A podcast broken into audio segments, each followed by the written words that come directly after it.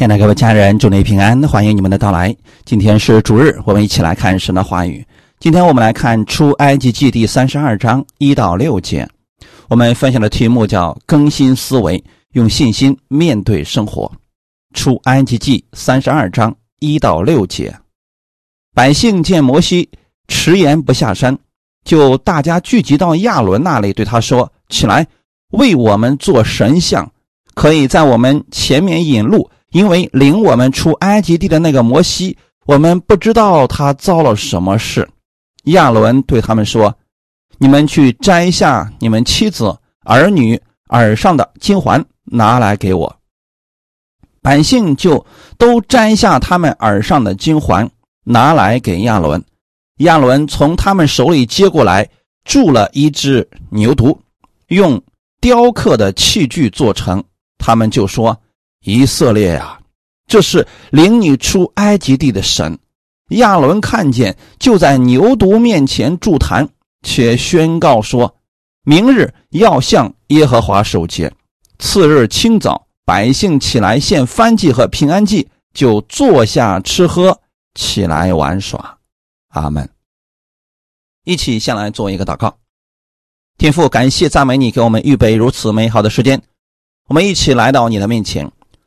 借着今天这样话语的分享，让我们在其中得着力量，得着供应，更得着信心的智慧。把今天这个时间交给圣灵，你亲自借着这段话语，让我们得着你要给我们的启示，使我们知道当在生活当中如何去行。恩待每一个寻求你的弟兄姊妹，使我们在这话语当中都得着力量。奉主耶稣的名祷告，阿门。我们今天分享的题目叫“更新思维，用信心面对生活”。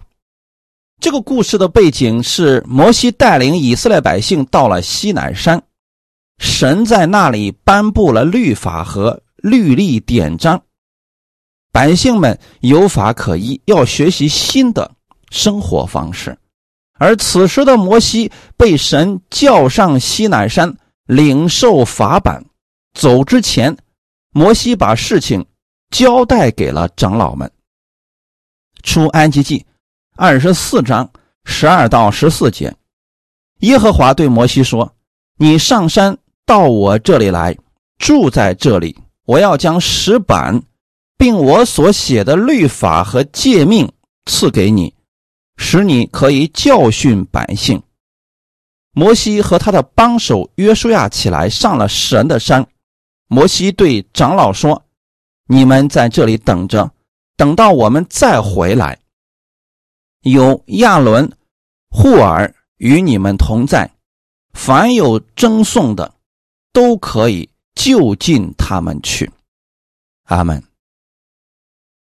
摩西上山的时候，带着亚伦、拿达、亚比户，还有以色列长老中的七十人。这些人都与神立了约，并且看到了神的荣耀。如果把全以色列人看作是一个教会，那么这些人就是教会的重要同工们了。当摩西和约书亚上了山之后，管理以色列百姓的重任就落到了这些同工们的身上。他们要用信心带领百姓们遵守神的话语。按理来讲，这些人看过神的荣耀，生命都是不错的。摩西不在的这段时间，能把百姓带向神，这是他们的职责。但事实却不是这样。摩西上了山，四十天的时间，百姓们等不及了。竟然造了金牛犊，当做自己的神敬拜。可摩西在上山之前就已经对这些长老们说过了：“你们在这里等着，等到我们再回来，有亚伦、霍尔与你们同在。”就是亚伦、霍尔还有这些长老们是要管理教会的。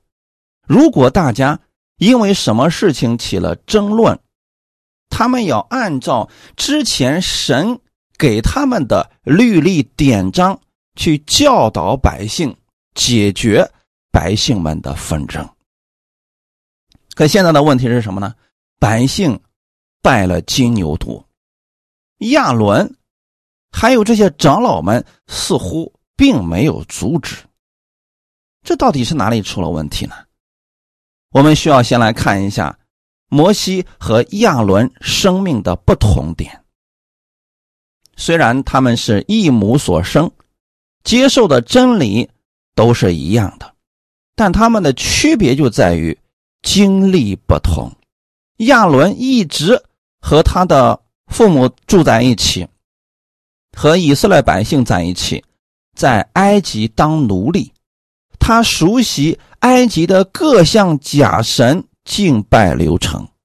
这么多年，虽然他们有耶和华为他们的神，但这位神好像并没有在他们的生活当中起到多大作用。反而是埃及人的神对他们影响挺大，他们生活习惯都很像埃及人。摩西就不一样，虽然摩西是在埃及的王宫长大，但他的心里一直知道自己是谁，知道自己所信的神是什么样子的。四十岁的时候。他还想用自己的方法拯救以色列百姓，但因着方法错误，导致自己不得不离开王宫，到旷野生活。后面的四十年，让摩西把自我彻底消磨没了。他真的觉得自己什么都做不了。因此，当神在旷野呼召他的时候，他觉得自己无法胜任。神给他的施工，这不是谦卑，而是对自我正确的认识。正是因为这样的认知，在摩西带领百姓的过程中，他凡事都依靠神，反而让他更多的经历了神的大能。埃及预表这个世界，我们一出生就在这个世界上。受这个世界的影响很大，无论是思维还是行为，我们都从这个世界上获取。在很多人的心里边，就觉得自己是属于这个世界的。直到神找到我们，告诉我们真实的答案，给我们传福音的人告诉我们，我们是神的儿女，我们不属于这个世界。有些人。相信了，有些人依然不信。不信的人不是我们今天要交流的。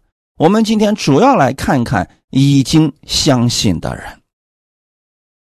当我们接受主耶稣为救主的那一刻，我们就相当于出了埃及，过了红海之后的生活怎么过，这是一个挑战。在这里。一般会有两种人，第一种，那就是完全靠自己。虽然信了主，生命得救了，但是生活没有任何的改变。那另外一种呢，就是他会试着按神的方式去生活，他的生命越来越强大，属地的那一部分越来越弱。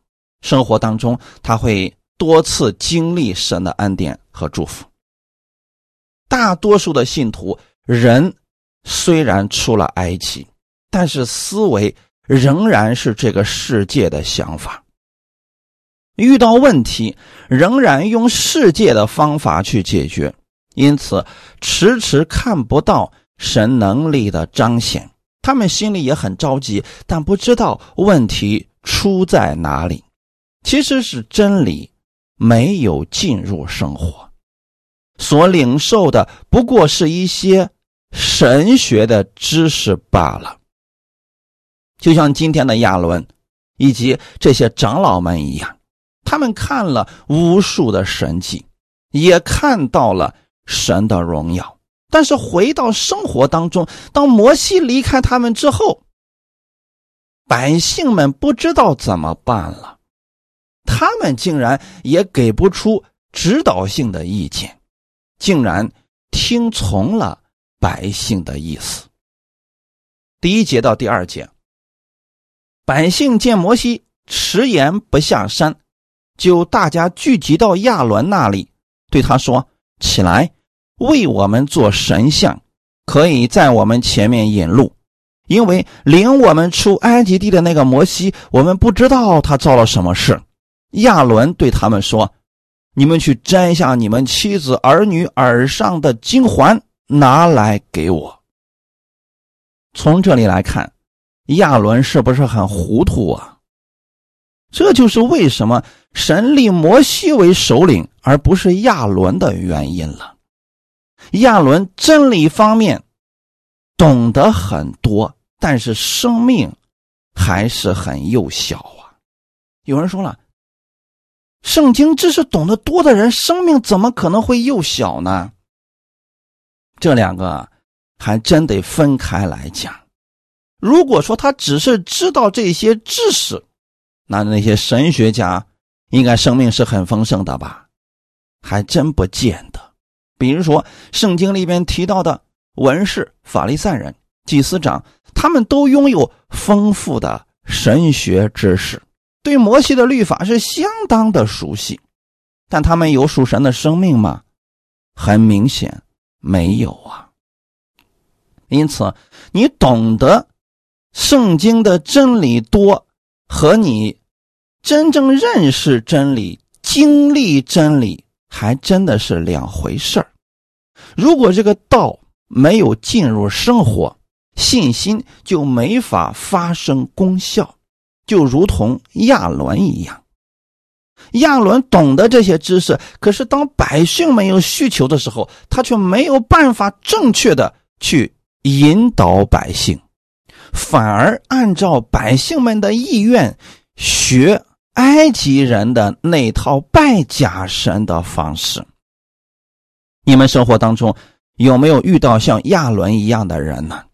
和他交流的时候，你会发现圣经知识一大堆，说起来头头是道，甚至我们都说不过他，但生活当中却没有什么见证，遇到问题就灰心。这样的人其实和亚伦是一样的，他们不是活在信心之中，而是道理之中。所以，这些人遇到问题的时候，一般会用过去属世的方法来解决，就如同亚伦一样。百姓们希望亚伦为他们做一个神像，没想到啊，亚伦竟然答应了，就说：“把你们的耳环都给我，金环都给我，拿来干什么呢？”真的做了一个偶像啊。我们来看看亚伦做了什么事。三到六节，百姓就摘下他们耳上的金环，拿来给亚伦。亚伦从他们手里接过来，铸了一只牛犊，用雕刻的器具做成。他们就说：“以色列呀，这是领你们出埃及地的神。”亚伦看见，就在牛犊面前筑坛。且宣告说：“明日要向耶和华守节。”次日清早，百姓起来献燔祭和平安祭，就坐下吃喝，起来玩耍。亚伦的这套流程从哪里学来的呢？我们其实仔细的读出埃及记二十章以后，神并没有让百姓们做过这些事情啊。没有吩咐他们要铸一只假象出来呀，而且呢，还要给这个假的偶像筑坛、献燔祭和平安祭，这完全是多此一举啊！为什么百姓非得造一只牛犊当他们的神呢？这些想法是从哪里来的呢？跟埃及人学的。我们在出埃及记里边发现，埃及地有很多的神，甚至连苍蝇啊什么呢，跳蚤啊都会成为他们的神。青蛙都会成为他们的神。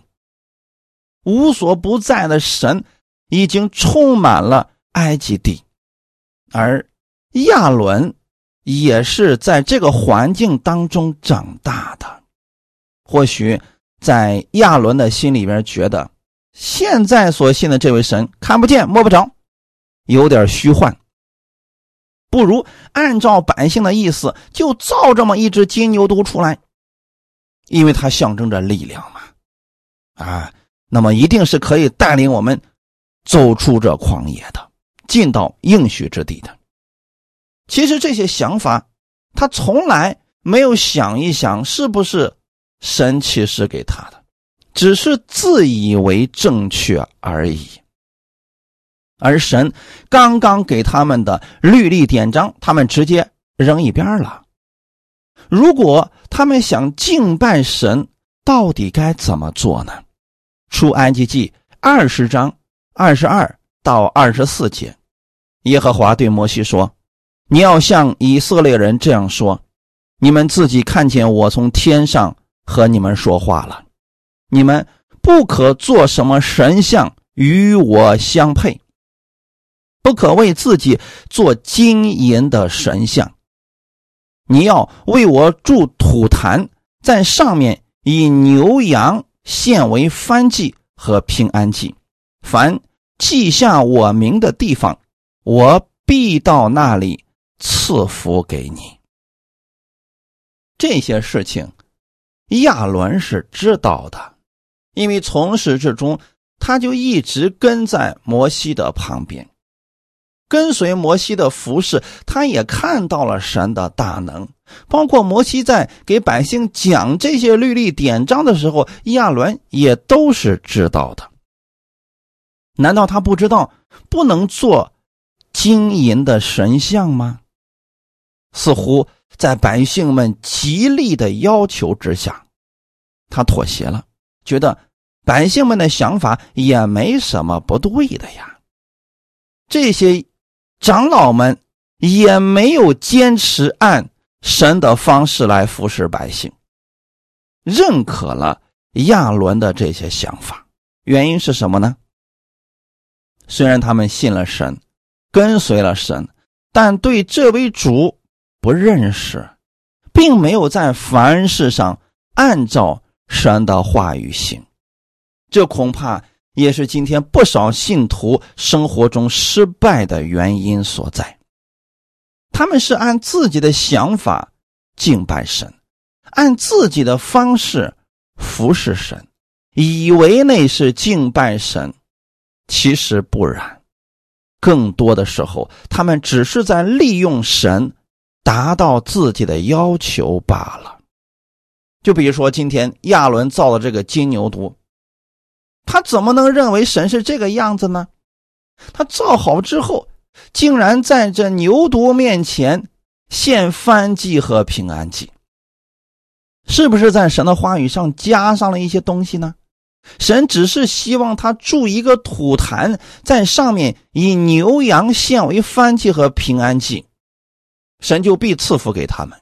可是呢，他私自的造了一只金牛犊啊！这就是他们自己的想法了。有多少次，其实信徒们就是按照自己的方式去求问神，甚至还希望神按照他们的方式严格的成就他们的祷告。最后没有达到果效的时候吧，他们还埋怨神。弟兄姊妹，如果真的相信耶稣是主，那么人就会想着。我如何按神的方式来生活？如果他想服侍神，他是按照神的方式去服侍，而不是按照自己的方式。如果真的人顺服神的话语，绝对不会一味的坚持自己的想法了。为什么我总是鼓励大家一定要多读圣经呢？因为读圣经，我们是了解神的做事方式和原则。如果我们连这位神他是如何做事的，我们都不清楚，我们如何去求告他呢？就算神启示给我们了，我们又如何能够领受得到呢？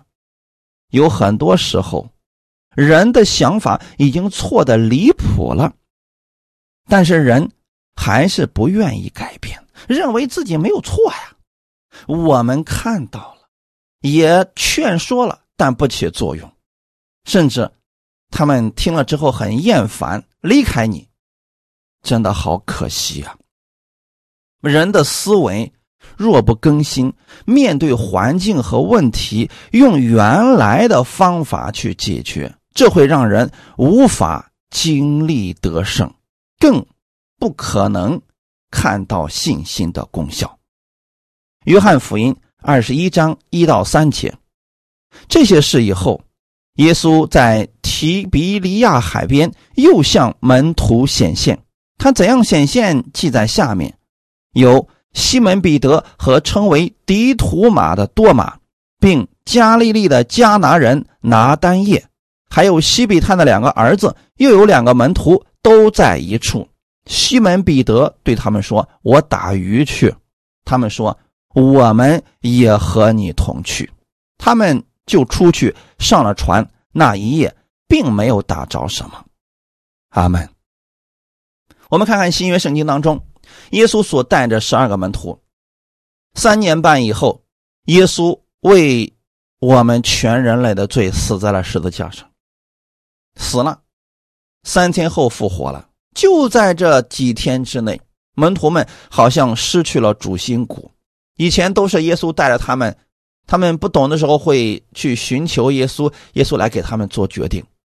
但是呢，现在他们的主离开了。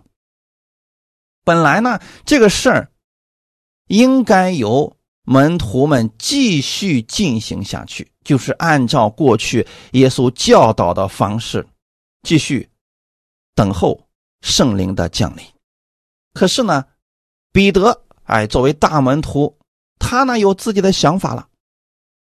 他一看啊，这十多个人总得吃喝吧？那后面的路怎么走呢？他还没想好。当人在属灵当中没有看见的时候，他就会用他最熟悉的方式来解决问题。那彼得在没有跟随耶稣之前就是打鱼的，现在属灵当中他没有路了。他没有去求问神，没有按照耶稣的方式去等候，他觉得总得做点什么吧。于是他又回到了自己的老本行，说：“我打鱼去。”其他人一看，我们确实也没有好的方法，也不知道该怎么办，于是就跟着彼得一起去打鱼了。在这里，我想问大家一个问题：耶稣。教导他们三年多的时间，带领着他们，给他们讲天国的福音，难道最终是为了让他们去打鱼吗？很明显不是的。所以有没有发现，很多人如果走着走着他不去依靠神了，或者说他不知道怎么去依靠神的时候，他就会用过去自己比较熟悉的方式。去生活，那信这位主到底在哪里能起作用呢？如果总是依靠过去没信主之前的方法，那么这位神在他的生活当中确实起不了什么作用。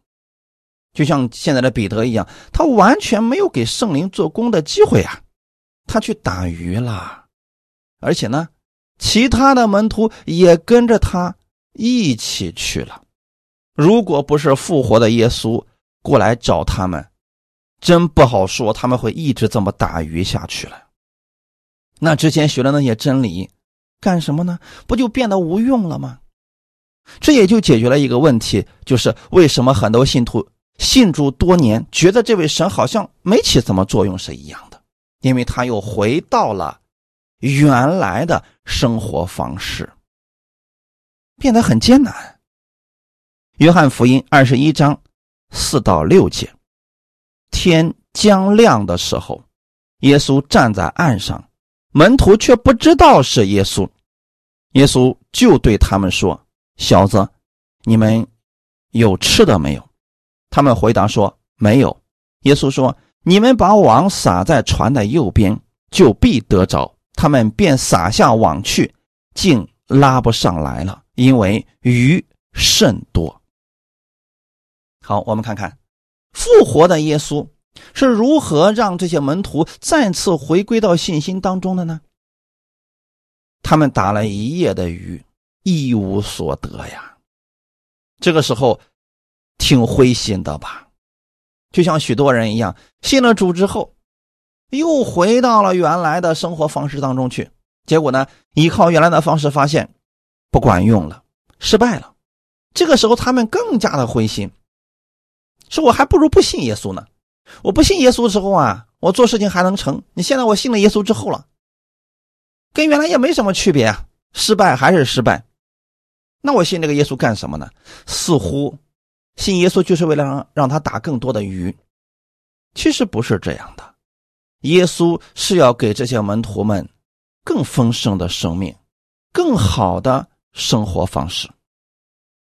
所以耶稣站在岸上，就问他们说：“你们有吃的没有？”他们说：“没有。”耶稣说起了几年之前相似的话语：“你们把网撒在船的右边，就必得着。”当他们如此做了以后，竟然拉不上来了。又一次，耶稣彰显了神迹啊！如果不是这些神迹，百姓们恐怕想不起来耶稣以及耶稣的能力。也就是说，这一个晚上的时间，门徒们都没想过使用耶稣给他们的权柄，真的好可惜呀！耶稣亲自来寻找他们，也说明了神对我们的爱是不离不弃的。我们如果不更新思维，我们会经历失败，但不代表神会离弃我们。他一直愿意我们回头，愿意赐福给我们。所以，当彼得回头之后，耶稣就把教会以及牧养教会的责任就托付给了他。从那以后。彼得真的依靠耶稣做得人的渔夫了。从那以后，再也没有出现过彼得茫然不知所措、放下信仰又回去打鱼的事情了。因为这件事情已经让彼得有了出路，他知道如何去依靠属灵的权柄去生活了。感谢赞美主。我也希望我们弟兄姊妹能更新我们的思维，我们用信心去生活。回到今天的本文，亚伦做了这些事，就是造了金牛犊，让百姓去敬拜，他并没有意识这是个错误，这才是最大的问题啊！如果说童工如此，真的是太悲哀了。我们看一段经文，《出埃及记》三十二章二十一到二十四节，摩西对亚伦说：“这百姓向你做了什么？你竟使他们陷在大罪里。”亚伦说：“求我主不要发烈怒，这百姓专于作恶，是你知道的。他们对我说：‘你为我们做神像，可以在我们前面引路。’”因为领我们出埃及地的那个摩西，我们不知道他遭了什么事。我对他们说：“凡有金环的，可以摘下来。”他们就给了我，我把金环扔在火中，这牛犊便出来了。我们看看他们兄弟两个人的对话是何等的荒谬。当摩西下来追问亚伦：“这百姓向你做了什么？”你竟是他们陷在大罪里，在摩西看来，造一只金牛犊去敬拜他，这是大罪呀。那为什么亚伦竟然没有意识到这个问题呢？亚伦知道此时此刻摩西发怒了，所以他说：“求我主不要发烈怒。”他把责任都推到了百姓的身上，说这百姓专于作恶。弟兄姊妹有没有发现，亚伦的生命真的是很糟糕啊？他竟然没有勇气承认自己所做的是错误的，他似乎觉得自己做的并没有什么错误，似乎是百姓要求他这么做的，所以他的意思是，我就对百姓们说，凡有金环的可以摘下来，他们就给了我，我把这个金环扔在火中，这牛犊。自己便出来了，就这么可笑的借口，亚伦竟然都能使用啊！我们今天想想看，我们把一堆金环扔到火里边，能出来一个金牛犊吗？很明显，亚伦是在推卸责任。这牛犊明明是他自己打造的，他却不承认，把一切责任都推给了百姓。可见啊，亚伦的生命确实幼小。虽然他曾经跟摩西同工，但他对神的认识真的很少啊。因此，大家一定要有一个正确的认识，那就是：如果说某个牧师他的生命很小，但这并不代表他的同工生命就一定跟他差不多。我们过去都有一种错觉，就认为，哎，这个名目啊，他讲的道如此的好，那么他的同工生命也应该差不多。其实不能这么想啊。这个人生命好，他的孩子生命不一定是好的。这个人生命很丰盛，不代表他的童工生命一定是和他差不多的。就拿今天摩西和亚伦的事情来讲，亚伦的情况我们也看到了。本来一个简单的事情，他竟然没有做到啊！只需要带领百姓去认识神的那些话语，按神的话语去敬拜神。这不就可以了吗？可是他没有做到，他竟然用埃及人的方式去敬拜神。这个可笑的经历让我们无法理解，他竟然想到神是一只牛。看来亚伦和这些长老们对当时神给他们的话语根本就没有放在心上，因着这次的金牛犊事件。三千人死了，这些人死的时候都没觉得自己做错了，实在太可惜了。你知道有多少信徒，他是明明可以过得很好的，可是生活当中他依然按照世界的方式去过，结果导致自己生活当中充满各式各样的失败，最后他们还埋怨神，郁郁而终。太可惜了。我们再来看看摩西是如何靠着信心服侍神的。出埃及记三十三章十二到十四节，摩西对耶和华说：“你吩咐我说，将这百姓领上去，却没有叫我知道你要打发谁与我同去，只说我按你的名认识你，你在我眼前也蒙了恩。”我如今若在你眼前蒙恩，求你将你的道指示我，使我可以认识你。好在你眼前蒙恩，求你想到这名是你的名。耶和华说：“我必亲自和你同去，使你得安息。”阿门。这是摩西在服侍的时候问神的话语。说你只是告诉我说将这百姓领上去，你却没有告诉我谁会与我同去。也就是说，摩西从心里面一直都觉得自己一个人无法胜任这巨大的重任，他怕自己做不好，他以为神会给他拆一个童工去带领他往前行。但他不确定那个人是谁，所以他说：“我按你的名认识你，你在我眼前也蒙了恩。神只是说我认识你，你在我眼前是蒙恩的，却一直没有告诉他是谁跟摩西同工一块带领百姓。”十三节，我如今若在你眼前蒙恩，求你将你的道。指示我，使我可以认识你。这是摩西的谦卑之处啊！摩西说：“如果我在你眼前是蒙恩的，求你将你的道指示我，就是告诉我当如何去行。每走一步，摩西就寻求神的旨意啊。其实这就是信心的生活。每一次当我们不知道做如何的决定的时候，我们要去寻求神。”神是愿意把他的道启示给我们，使我们越来越多的认识他的。你看后面的大卫就给我们做了很好的榜样，他在每一件事情上都依靠神，寻求神的旨意，包括仇敌来攻击他了，他要不要去追仇敌的事儿，他都要问神，什么时候出战，用什么方式，他都要去。寻求神的意思，可能我们觉得太麻烦了，我自己完全可以的，为什么我要用这种方式去依靠神呢？难道我们自己没有自己的思想吗？其实还真不是这样想的。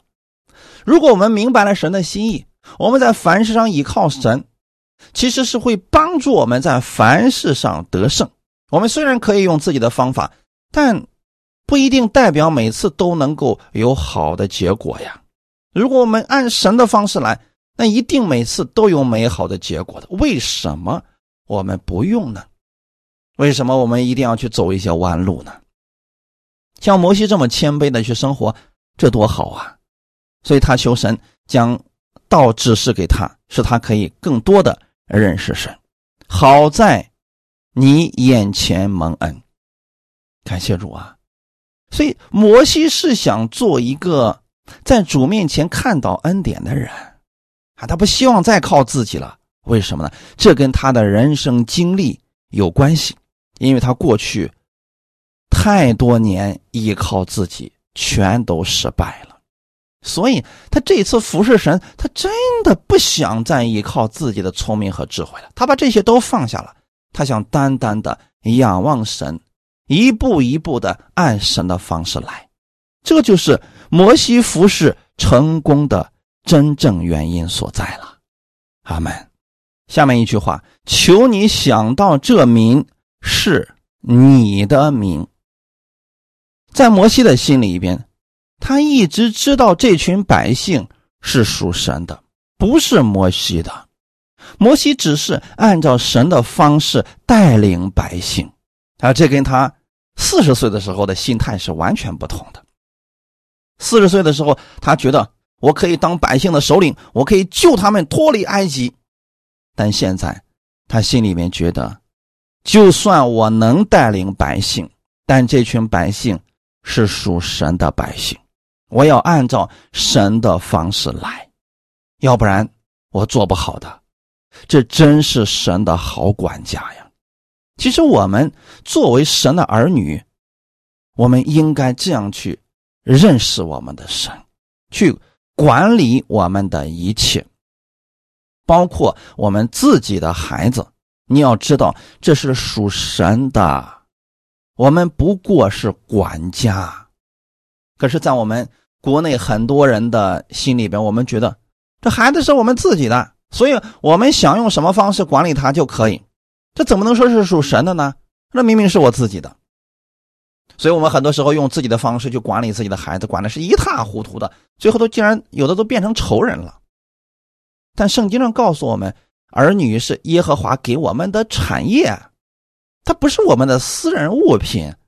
我们是管家，是在孩子小的时候，我们要代替神做他们的监护人，把神的真理给他们。帮助他们认识神，这是我们在地上的使命。就算你不会传福音，那你也能把这位神介绍给你自己的儿女啊。但我们心里要知道，我们依靠的不是儿女来防老、来养老，我们依靠的是我们的神。我们对他们所有的付出是因着爱，乐意给予，不求回报的那种。我们的焦点。永远是在耶稣基督那里，哈利路亚！用这样的心态，很多父母的心会得着安息的。要不然压力太大，看到孩子不争气，心里会充满愤怒的。你要记得，你只是神的管家。阿门。就像摩西服侍以色列百姓一样，他知道这个民是神的子民。我们服侍教会的也是如此啊。教会弟兄姊妹是属神的，不是哪一个牧师的。牧师只不过是神的管家罢了。如果这个管家不合格，那么神会让这群羊群走到真正。属神的家里边去，这间教会就不存在了。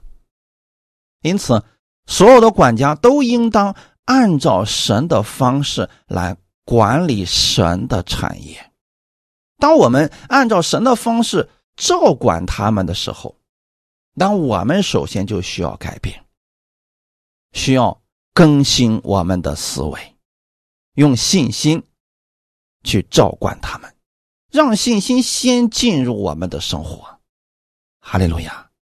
人在做出成绩之后，往往很容易就飘了，忘记了自己的位置，这样就容易经历失败。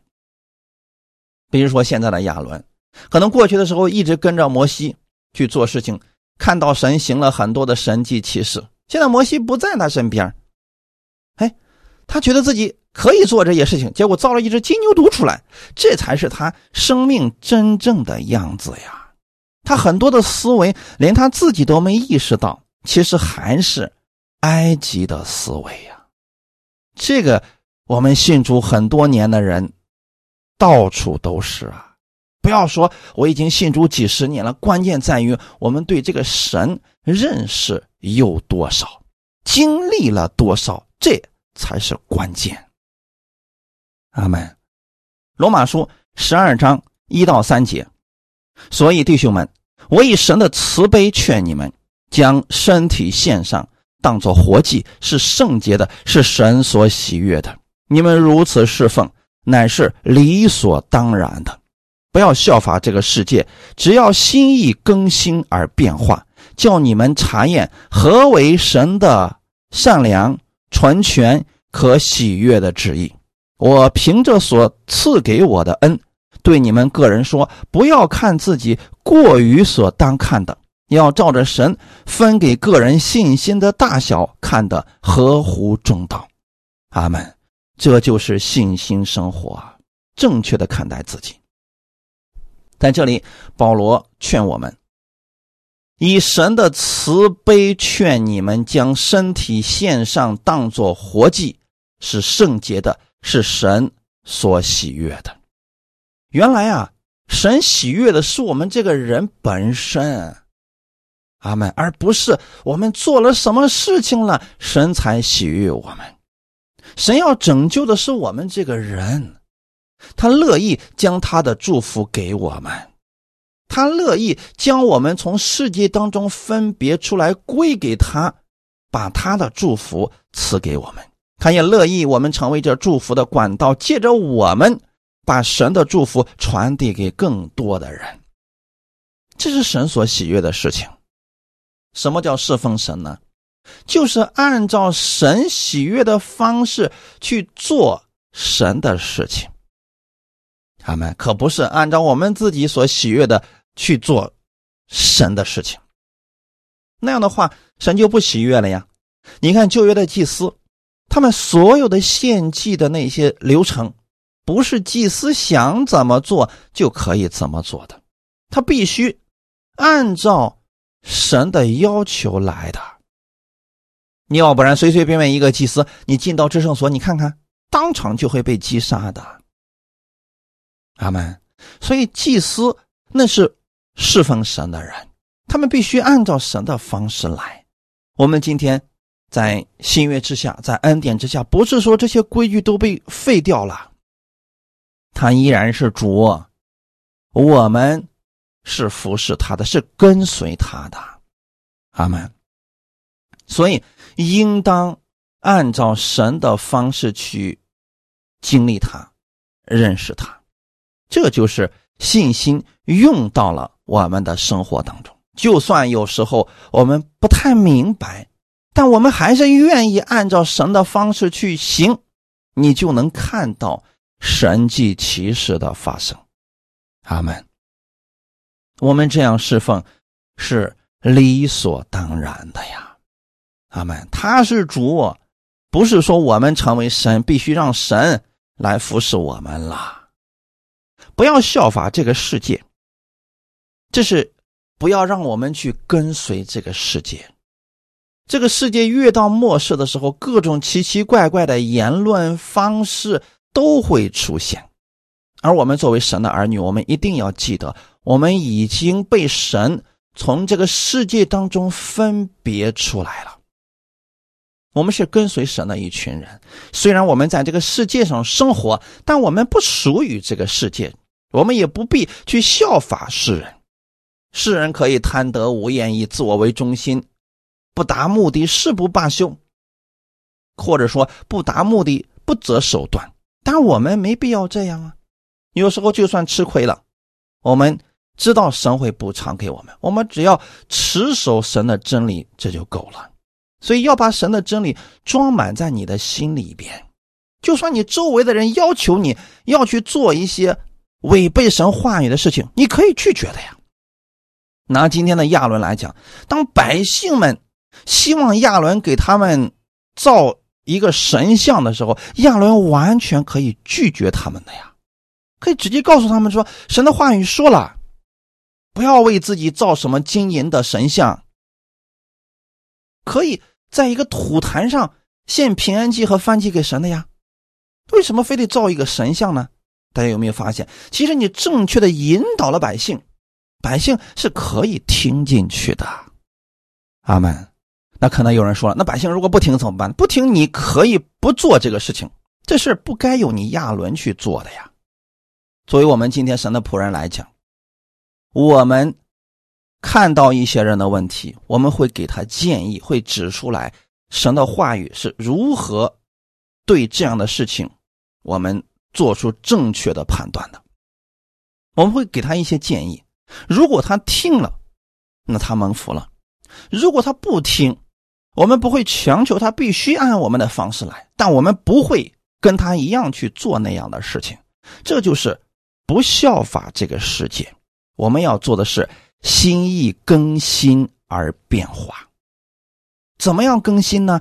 用神的话语来更新我们的心思意念，每一天都如此啊！如果你每天都读圣经。其实你就是在用神的话语在更新你的心思意念。如果你每天都听真理的道、正确的道，你每天就是用神的话语在更新心思意念呀。你这里边的变化，你可能察觉不到，但是每一天稍微一点点的改变，你的生命就会越来越丰盛了。阿门。在这个。更新的过程当中，我们就看到了神的善良、纯全、可喜悦的旨意。他们越来越多的时间当中，我们亲近了神，经历了神，我们越会发现神的美好、神的善良、神的旨意，真的是令我们喜悦的。这就是为什么很多人越认识神的恩典，他越离不开神的话语。越认识神的恩典，这个人变得越来越谦卑。原来他发现，神的祝福是那样的浩大，神的智慧是那样的广阔。他在神面前再也没有狂妄了，因为他觉得自己离开了神，什么都做不了。这是真正的认识了神的人的一些特点呀。像有一些人，觉得自己了不起，非常的了不起，好像就他。明白了所有的真理，其他人全都是错的。往往这样的人很快就面临跌倒了。我们要知道，神恩待我们，启示给我们，我们才能做伟大的事情，我们才能做神的圣功啊！如果不是神给我们力量，我们什么都做不了的。所以保罗在这儿说：“我凭着所赐给我的恩。”保罗知道，他拥有这么多圣灵的恩赐，那都是神赐给他的。所以保罗没有因着这些恩赐而夸口，他反而小心翼翼的、恐惧战惊的使用这些恩赐去服侍教会，并且他还劝我们说：不要看自己过于所当看的，要照着神所分给个人信心的大小看得合乎中道。也就是说，神给我们每个人的恩赐不一样，所以我们要正确的看待自己，我们要知道。我们是在什么位置上服侍神？只有这样，信心进入了我们的生活，我们才能跟别人相互搭配，一起来建造神的教会。这样的话，我们就在爱中建立了自己。阿门。这就是信心生活。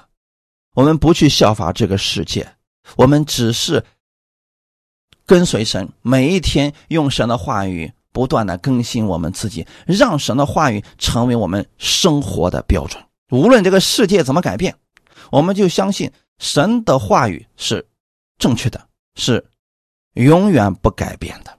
我们就在每天的生活当中不断的认识神，用他的话语不断的更新我们的想法。当我们的想法跟神的想法不一致的时候，我们选择顺从神的话语。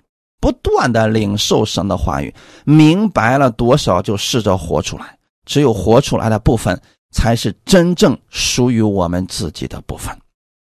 约翰福音十三章十六到十七节，我实实在在的告诉你们：仆人不能大于主人，差人也不能大于差他的人。你们既知道这事，若是去行，就有福了。耶稣基督在世上的时候。他明白天父的旨意，虽然当时的社会是有很多的问题，但耶稣并没有受那个世界的影响，他一直按照天父的旨意去服侍以色列百姓。